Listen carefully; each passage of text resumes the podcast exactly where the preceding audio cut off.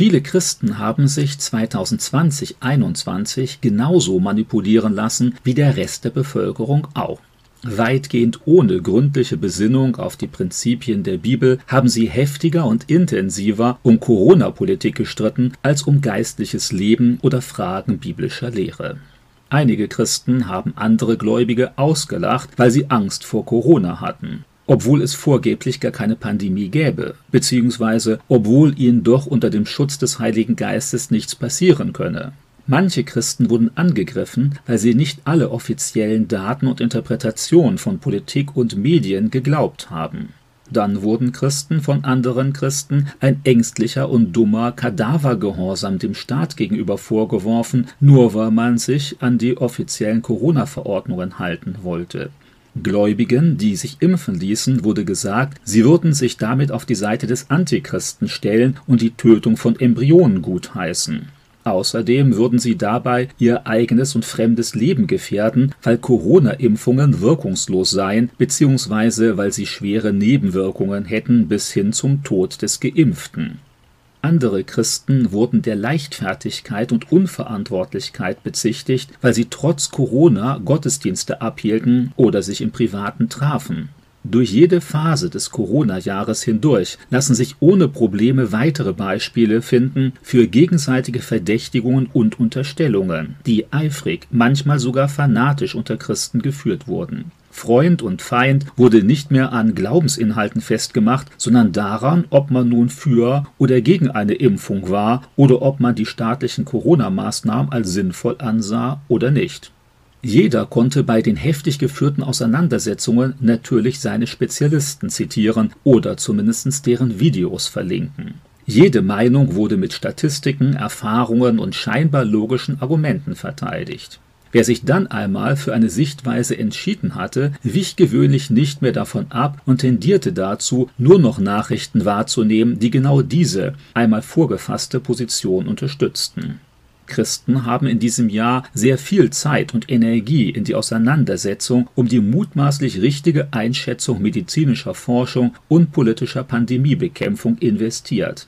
Dadurch wurde die geistliche Gemeinschaft häufig schwer belastet. Viele Verletzungen sind entstanden, manche Gläubigen haben sich aus ihrer Gemeinde weitgehend zurückgezogen oder suchen nur noch im Internet nach Gleichgesinnten.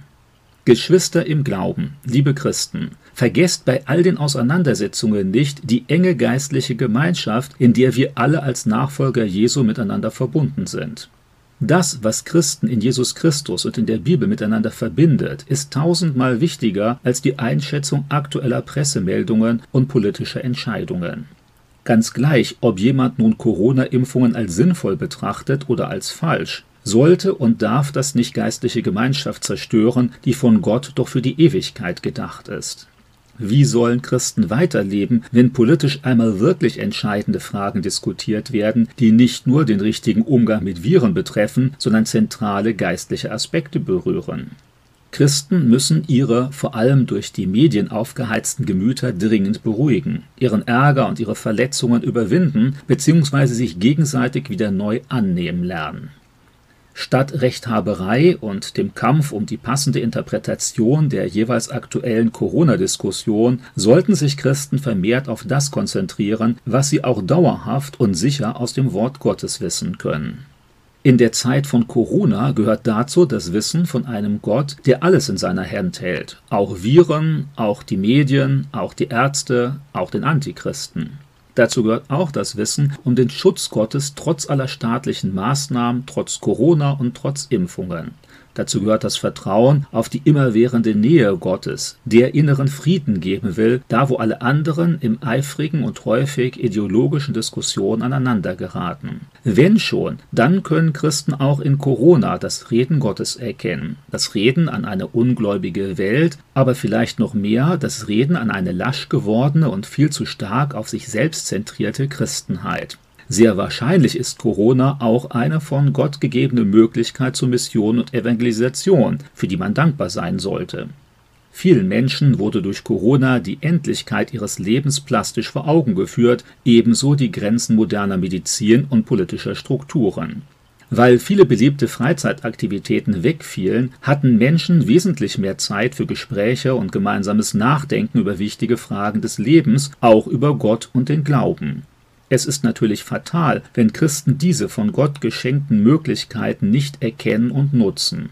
Viele Menschen sind durch Corona und auch infolge staatlicher Corona-Einschränkungen zum Nachdenken und zum Glauben gekommen. Dafür kann man wirklich nur dankbar sein. Ganz gleich nun, wie man Corona, Impfungen und Politik persönlich beurteilt. Jetzt geht es darum, wieder ganz neu die Verbindungen unter Christen zu stärken, Bruderschaft zu pflegen, auch da, wo man politisch anders denkt. Geistliches Leben und politische Meinungen müssen endlich wieder voneinander getrennt werden, wenn nicht noch wesentlich mehr Schaden bei einzelnen Christen und den ganzen Gemeinden zurückbleiben soll. Es ist auch wichtig, aus den Ereignissen des Corona-Jahres zu lernen. Ganz sicher wird es schon in baldiger Zukunft neue politische Themen geben, die wieder heftig im Internet diskutiert werden. Dann besteht die nächste Gefahr, dass Christen sich wieder durch Nebenfragen binden lassen und ihre eigentlichen geistlichen Aufgaben dabei verpassen. Natürlich kann man sich auch immer mit dem beschäftigen, was gerade in der großen Welt diskutiert wird. Man kann dazu auch seine eigene Meinung haben. Christen sollten das aber nie ins Zentrum ihres Lebens und ihrer Gespräche kommen lassen, wie es im Corona-Jahr vielfach geschehen ist. Nach vielen ungeistlichen Auseinandersetzungen und Schuldzuweisungen braucht es nun Heilung und Versöhnung von Christen, die sich eigentlich geistlich nahestehen. Ansonsten ist der stärkste Schaden von Corona mit Sicherheit nicht die Impfung oder die Maske, sondern geistlicher Unfriede, zwischenmenschliche Verletzungen und das Verpassen von geistlichem Wachstum.